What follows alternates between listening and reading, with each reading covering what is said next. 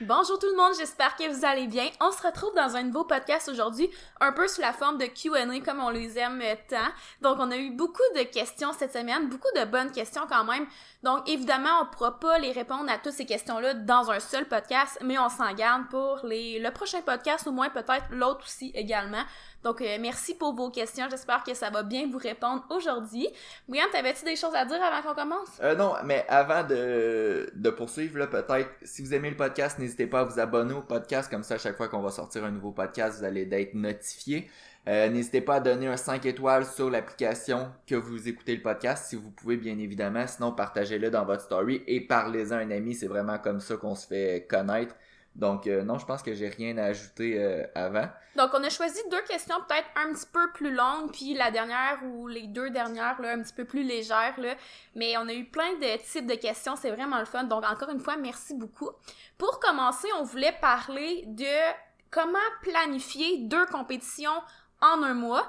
Personnellement, j'ai vécu cette expérience-là, donc je vais parler plus par expérience, puis après ça, on va vous donner aussi un petit peu de théorie, parce que justement, il y a un membre de notre équipe que justement, il a fait deux compétitions en un mois, donc euh, Brian va pouvoir parler de comment il a préparé un peu. C'était aujourd'hui sa compétition, justement. Ouais, alors qu'on enregistre le podcast, ils viennent d'avoir ses résultats, donc on a pu voir que ça a fonctionné. On, on vous aurait pas dit ça si ça avait pas fonctionné. Est-ce que tu veux qu'on commence par mon expérience à moi ou tu veux expliquer un petit peu plus la théorie?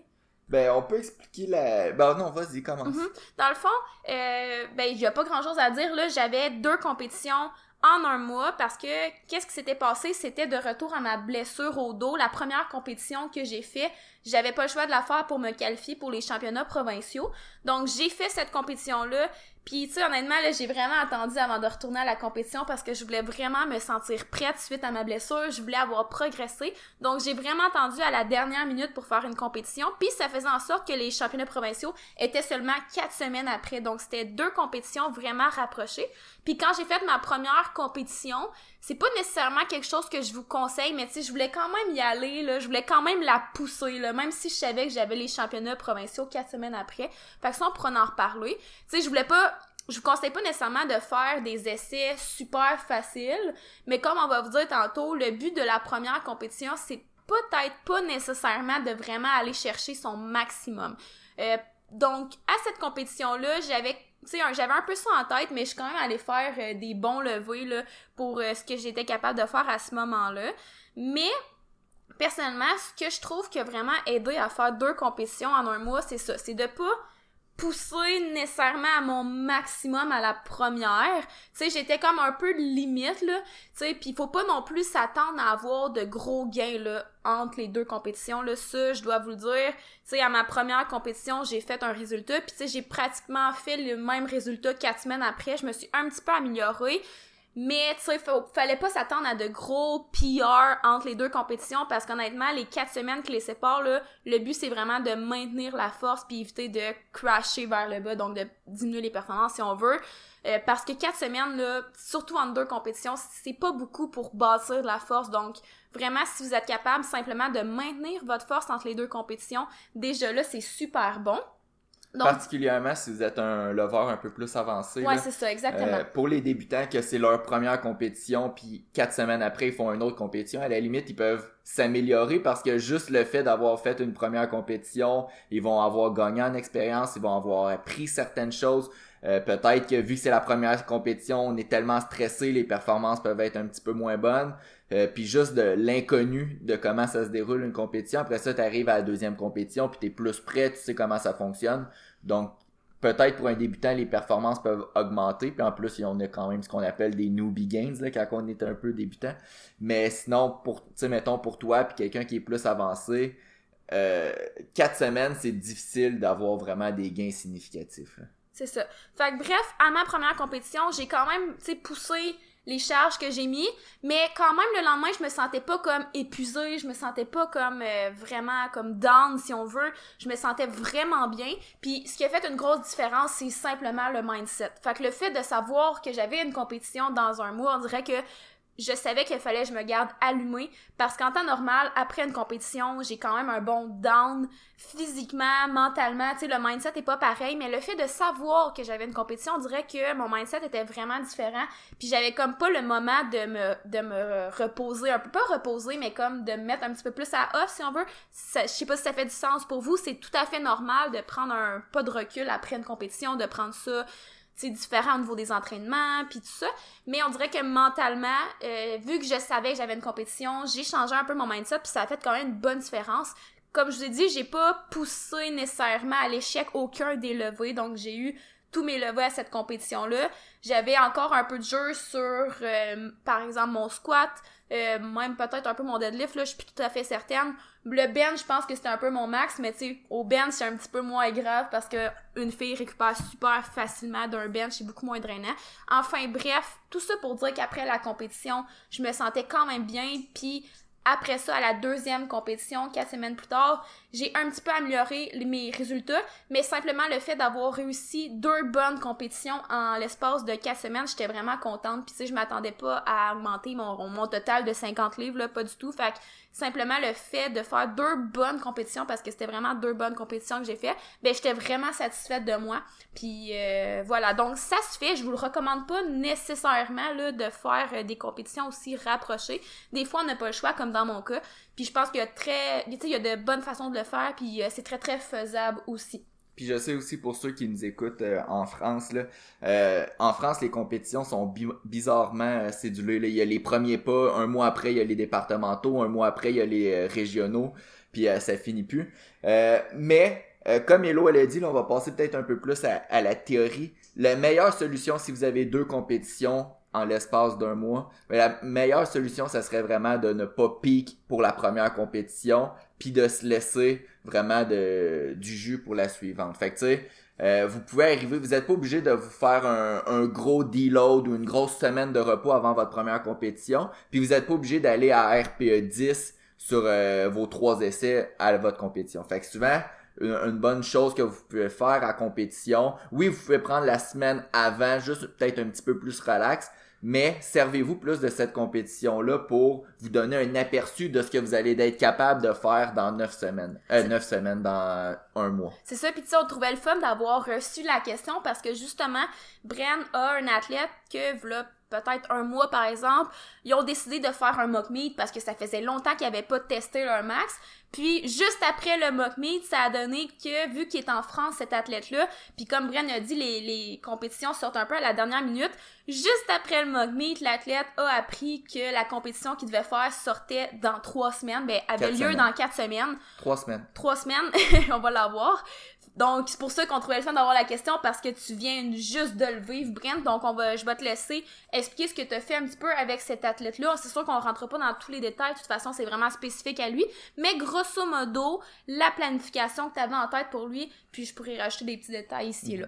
Euh, imaginons-nous qu'on vient de faire une compétition, puis si vous l'avez fait all-in ou peu importe, euh, ça va pas changer nécessairement le processus par, par après. Peut-être euh, juste se définir avant c'est quoi un mock meet, donc son athlète ouais, lui, avait... parce qu'il avait fait un mock meet. Ouais, c'est ça. C'était pas une vraie compétition, là, c'était comme une compétition si on veut, mais à ta salle d'entraînement. Donc, t'essaies le plus possible de reproduire les paramètres de compétition. Donc, tu fais vraiment des max à ton squat, bench, deadlift dans la même séance. Tu fais trois essais, t'as tes essais et tout, mais en salle d'entraînement parce qu'à la base, à cause du COVID, puis tout, on, pensait pas qu'il allait avoir de compétition, puis finalement, il y a eu des compétitions. Euh, mais après la compétition, disons qu'on a environ 5 semaines, 4 ou 5 semaines avant la prochaine compétition. Euh, normalement, après une compétition, s'il y a un gros, une grosse pause entre les compétitions, je vais juste dire, ok, ben là, cette semaine, ça va être très relax. Euh, fais, fais un peu des entraînements, des exercices que tu as envie de faire, ça fait longtemps que tu pas fait. Mais quand tu as juste un mois en deux compétitions, c'est pas le cas. Donc directement après la, première compétition, euh, on va essayer de tout de suite réintégrer. on on pourra pas prendre de pause du squat bench deadlift, même qu'on pourra même pas prendre de pause des singles. Fait que faire une série pesante. Euh, la semaine directement après la compétition, c'est une semaine, oui, plus relax. On peut quasiment appeler ça comme une semaine de deload, mais mon objectif, c'est vraiment de garder un peu le niveau de fitness de l'athlète. Donc, je veux pas que il commence à faire des séries de 10 au squat, pas de ceinture, avec euh, un tempo ou quoi que ce soit. Non, je veux qu'il reste quand même assez spécifique en powerlifting. Fait que par exemple, on pourrait faire un single à RPE 6. Le volume d'entraînement serait quand même bas, l'intensité serait quand même basse pour cette semaine parce que l'objectif c'est quand même de récupérer de la compétition qui vient d'avoir lieu. Après ça, disons qu'il nous reste 4 semaines, fait qu'on a 5 semaines entre les deux compétitions. La deuxième semaine, après la compétition, ça serait, ça serait là que notre volume serait le plus élevé, puis notre intensité serait moyenne à haute. Fait que, on pourrait avoir, ça serait cette semaine-là vraiment qu'il y aurait le plus de volume d'entraînement, plus de séries, puis on pourrait se faire par exemple un single ou une répétition à RPE 7, qui est à peu près 89-90%. La semaine d'après, là, on se prépare déjà pour faire la, pour la compétition. Fait que ce qu'on pourrait faire, c'est on diminue un petit peu le volume d'entraînement, puis on augmente un petit peu l'intensité. Fait que c'est une périodisation assez classique, là, que le, le volume diminue au fil des semaines, mais l'intensité augmente. Fait que volume un petit peu plus bas, puis là, cette semaine-là, on pourrait faire un single à RPE 8, qui est un single à RPE 8, c'est une rep que tu pourrais faire pour trois répétitions environ. C'est environ 92% de l'intensité, 92-93. Finalement, la quatrième semaine, le volume serait faible, puis ça serait la semaine la plus lourde de la préparation, puis on pourrait faire par exemple un single à RPE 9 qui est environ 95% de votre 1RM. La semaine d'après, ça serait un semaine de deload, puis durant le week-end, ben, ça serait la fameuse compétition.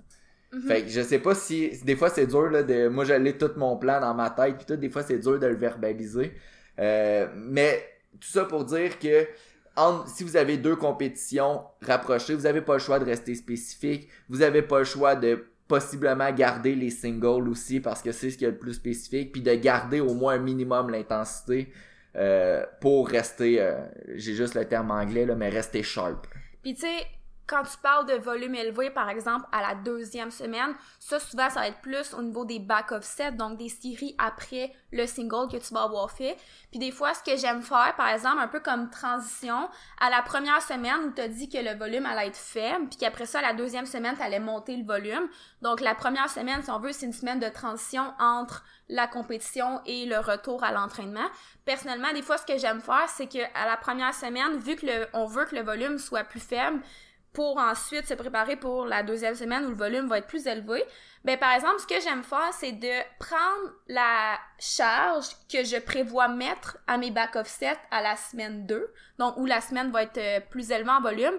Donc, je prends cette charge-là à la semaine 1, mais soit que je coupe, par exemple, le nombre de séries en deux, mais je garde le nombre de répétitions pareil, ou je garde le nombre de séries relativement pareil, mais je coupe le nombre de répétitions en deux. Donc le volume est comme vraiment diminué de moitié si on veut, mais ça me permet juste de me préparer à la charge que je vais avoir à faire la semaine d'après, mais en plus haut volume. Fait que c'est quelque chose que vous pouvez faire également que j'aime beaucoup. Mais sinon, je pense que ça fait le tour. Après ça, tu sais, évidemment, c'est vraiment, tu sais, du cas par cas. On reçoit souvent des questions sur Instagram de style euh, je m'apprête à faire une compétition dans un mois et demi, qu'est-ce que je devrais faire comme entraînement? Tu sais, honnêtement, c'est vraiment difficile de répondre. On n'a aucune idée de ce que vous avez fait dans les dernières semaines. On n'a aucune idée de qui vous êtes carrément. Qu'est-ce que vous tolérez? Puis, tu sais, tous ces petits détails-là qu'on a besoin en tant qu'entraîneur pour, comme, optimiser l'entraînement de l'athlète. Euh, c'est impossible de répondre à ça en question Instagram. C'est même en podcast, on vous donne tout le temps les grandes lignes, mais évidemment, vous devez savoir tu sais, comment le personnaliser à vous. Puis tu sais, je, je, dis vous devez le savoir. Évidemment, souvent c'est le travail de l'entraîneur. Si vous aimez apprendre par vous-même, tu sais, vous pouvez tester des affaires. Euh, mais c'est sûr que ça a l'air compliqué dit comme ça. C'est vraiment les grandes lignes. Mais je pense que vous pouvez quand même en tirer quelques petits trucs. Mais Puis ce qui est euh, important de retenir, je pense, c'est que on reste assez spécifique entre les deux compétitions et on s'en va pas faire euh, des séries de 100 de, de fentes. Là. Ouais. Euh, prochaine euh, avant avant euh, avant de passer à la prochaine question ceux qui ont écouté le podcast de la semaine passée avec tous nos clients on va on fait un concours un défi de transformation physique ou euh, progression, progression en force, puis dans leur programme d'entraînement il faut qu'ils remplissent l'indice. Puis il y a plusieurs d'entre vous ont rempli l'indice la semaine passée. Euh, pour cette semaine, l'indice, puis ceux qui sont pas dans qui sont pas dans le forfait de coaching en ligne, ça n'a ça a aucune importance pour vous, mais pour ceux qui sont dans le forfait de coaching en ligne. Euh, l'indice de cette semaine, c'est le mot compétition. Parfait. Fait que, puis si ça vous dit aucune idée que vous voulez savoir co- pourquoi qu'on dit un indice, écoutez le podcast de la semaine passée. Mais je pense qu'éventuellement, on pourra faire comme un genre de classement aussi sur Instagram euh, qu'on pourra afficher à tout le monde. Là. Ça va être drôle parce que toutes les personnes ont un petit bonhomme de Mario Bros. Fait que je trouve que c'était vraiment drôle. En tout cas, on passera pas plus euh, de temps là-dessus. Prochaine question, c'est pourquoi les filles ont fait pipi en faisant du sumo deadlift lourd et comment éviter ça? D'abord, je dois dire que c'est quand même un sujet relativement tabou, je pense encore. Je pense pas que ça a à être tabou. Je pense que ça arrive beaucoup plus fréquemment que vous le pensez. Par contre, j'aurais pas tendance à dire que c'est normal. Si ça arrive juste de temps en temps, si ça arrive juste par exemple en compétition ou vraiment là, tu sais quand t'es vraiment à ton plus lourd, je pense pas qu'il y ait de problème. Par contre, si ça arrive comme vraiment fréquemment à tous les entraînements, je pense qu'il y aurait utilité à comme investiguer ça un peu plus. Puis là, honnêtement, je suis vraiment pas spécialiste du plancher pelvien. Vraiment, si vous avez des doutes, si vous sentez que c'est peut-être pas normal, je vous conseille vraiment d'aller consulter peut-être une physio périnéale qui est vraiment spécialisée au niveau du plancher pelvien. Donc, que tu sois une femme enceinte ou pas, je pense que tu peux aller consulter là, sans problème. Donc, euh, je me, je m'enlève un peu de pression sur les épaules en cas de doute, allez consulter. Euh, comme ça, je me sens moins mal au cas ou que je dise quelque chose qui n'a pas rapport, tu sais. Mais ce qu'il faut savoir, là, c'est que le plancher pelvien, si on veut, il fait partie du corps. Puis, on veut quand même qu'il se contracte quand on s'entraîne pour que, tu il, se soutienne, si on veut. Puis des fois, ce qui arrive, c'est que quand on lève des poids puis qu'on fait la méthode de Valsalva, donc la contraction du corps combinée au blocage de la respiration, si on veut, ce que ça fait, c'est que ça augmente la pression intra-abdominale. Puis, c'est un peu ça qu'on veut en quelque sorte parce que ça vient solidifier notre colonne. Mais si par exemple, le plancher pelvien est ferme, ben ce qui arrive, c'est que la pression, faut qu'elle aille à quelque part, puis quand le plancher est ferme, par exemple, ben la, la pression intra-abdominale s'en va au niveau du plancher pelvien, puis ça crée des fuites urinaires. Euh, c'est sûr qu'éventuellement, s'il y a trop de pression sur le plancher pelvien, ça peut mener à des complications, d'où l'intérêt peut-être d'aller consulter, ça arrive vraiment fréquemment. Je sais aussi que le plancher pelvien peut être ferme, puis que dans ce temps-là, il y a des exercices qu'on peut faire, comme les exercices de Kegel. Par contre, ça peut arriver aussi que le plancher pelvien soit trop tendu, puis dans ces cas-là, souvent les exercices de Kegel vont pas nécessairement aider, même qui pourraient peut-être potentiellement nuire. Donc, ça peut être soit que ton plancher pelvien est faible, soit que ton plancher pelvien est, comme trop tendu. Euh, pour reconnaître un plancher pelvien trop tendu, si je me trompe pas, c'est que il va avoir des envies comme fréquentes d'uriner ou qui vont arriver très spontanément ou des douleurs aussi euh, durant les relations sexuelles. Donc je, je pense que ça pourrait être des pistes de solutions, pas des pistes de solutions, mais des pistes de hum, pour reconnaître un plancher pelvien trop tendu. Mais en tout cas, une autre affaire qu'on peut faire attention, c'est si la ceinture est trop serrée. Donc, si ta ceinture est trop serrée, ça se peut que la pression ait allé vers le bas, donc ça pousse sur le plancher pelvien et ça amène aux fuites urinaires. Donc, euh, souvent, quand le plancher pelvien est faible et pas capable de supporter la pression, ben ça mène aux fuites à l'effort.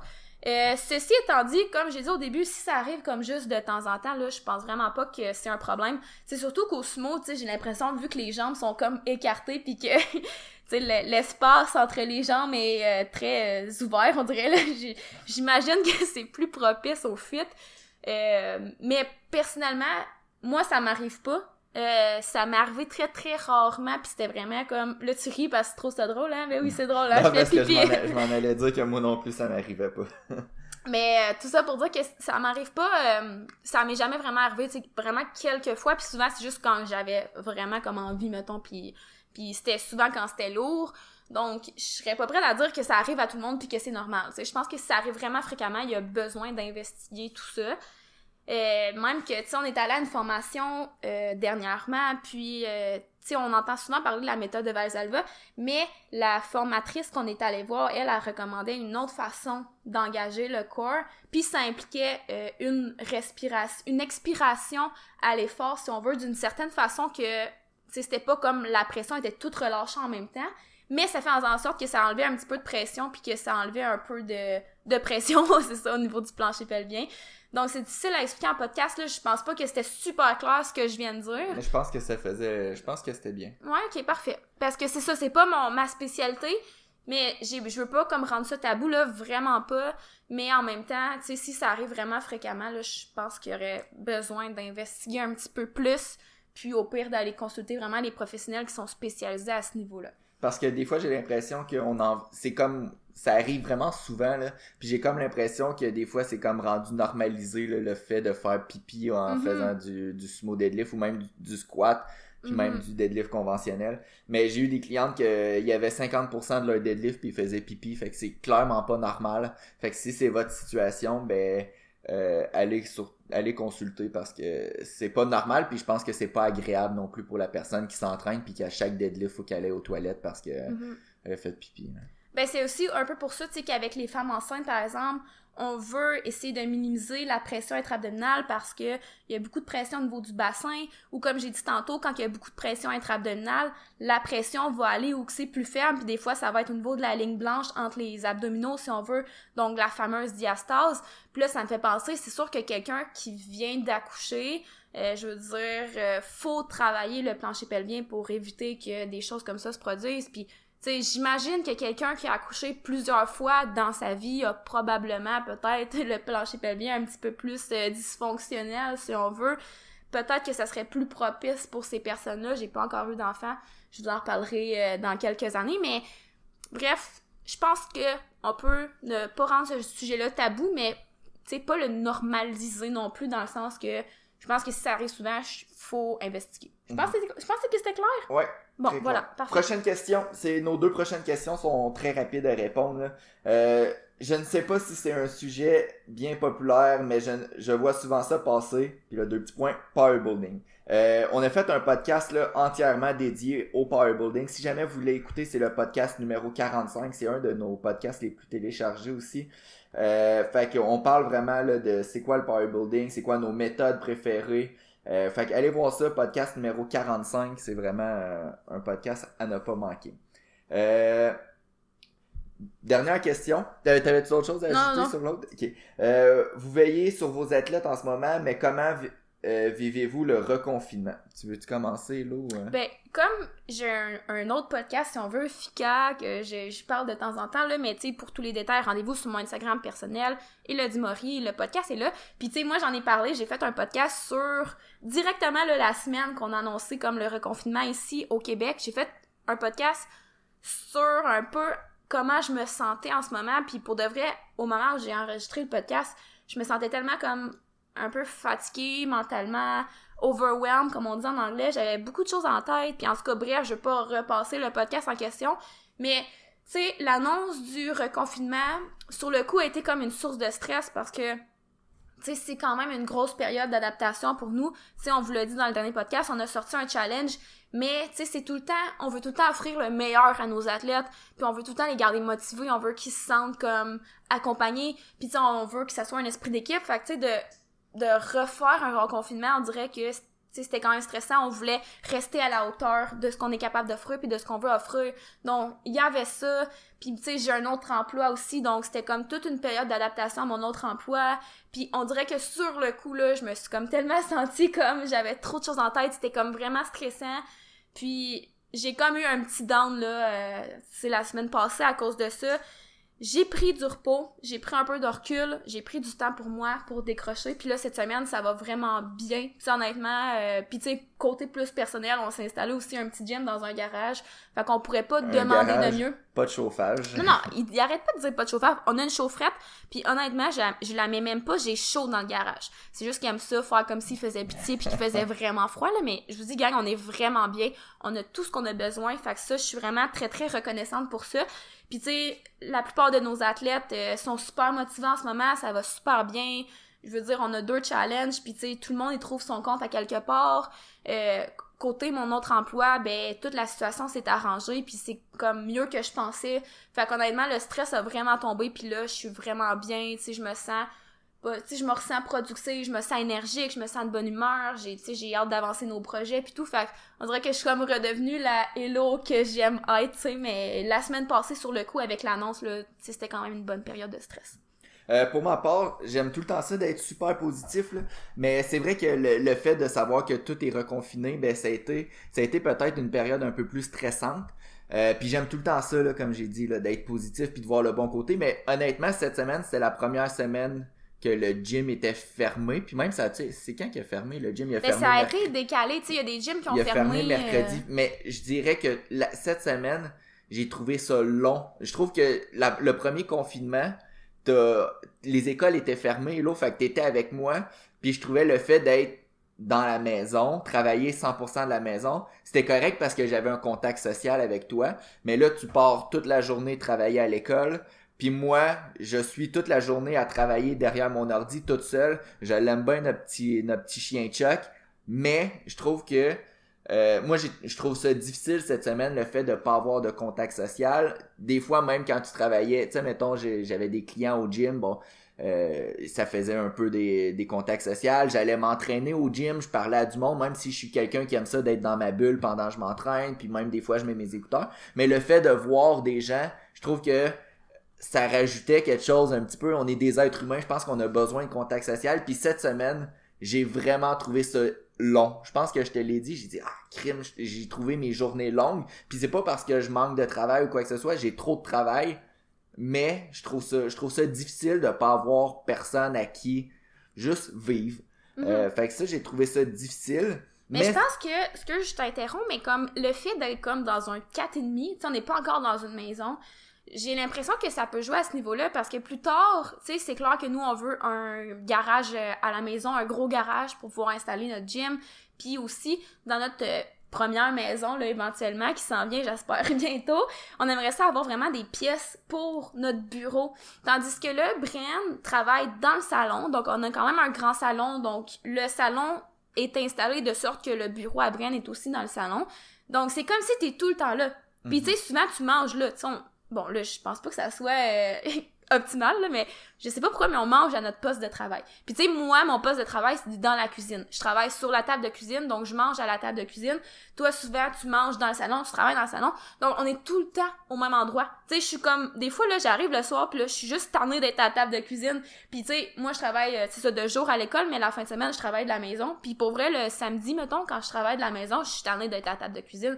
Fait tu sais, j'imagine pas toi qui es tout le temps dans le salon, à travailler de- derrière ton ordi, à la même place, à manger tout le temps là. Puis, tu sais, là, on va avoir une maison, on va vraiment s'aménager des pièces, puis que j'espère que quand je vais rentrer dans le bureau, ben, je vais me sentir comme un peu ailleurs. Tu sais, je, je veux vraiment qu'on réserve des pièces à ça. Tu sais, ces pièces-là vont être seulement pour le travail. Tu sors de la pièce, t'es dans ta maison. Tu sais, je sais pas si ça fait du sens. Puis tu sais, même si, tu sais, là, on, on se lance des idées comme ça, mais tu sais, si on pouvait avoir notre bureau dans le garage, tu sais, un peu sous forme de mezzanine, tu sais, ça serait parfait. Tu rentres dans le garage, tu sens comme si tu rentrais au travail, puis tu sais, après ça, quand tu sors du, garage, tu décroches, tu fais autre chose. Je pense que ça, c'est vraiment quelque chose qu'on veut dans le futur, parce que toi, tu travailles 100% de la maison, puis c'est quelque chose vers lequel je veux aller moi aussi. Fait que tu sais, c'est clair que côté euh, maison, c'est quelque chose qu'on pense déjà, parce que je pense que ça peut faire une grosse différence. Sinon, euh, on avait lancé le défi. La semaine passée, j'ai dit que je commençais le défi perte de poids, que je voulais, c'était même le titre du podcast, 15 livres de perdu en 10 semaines. Euh, j'ai commencé 207,4 en livres, qui est à peu près 94 kilos.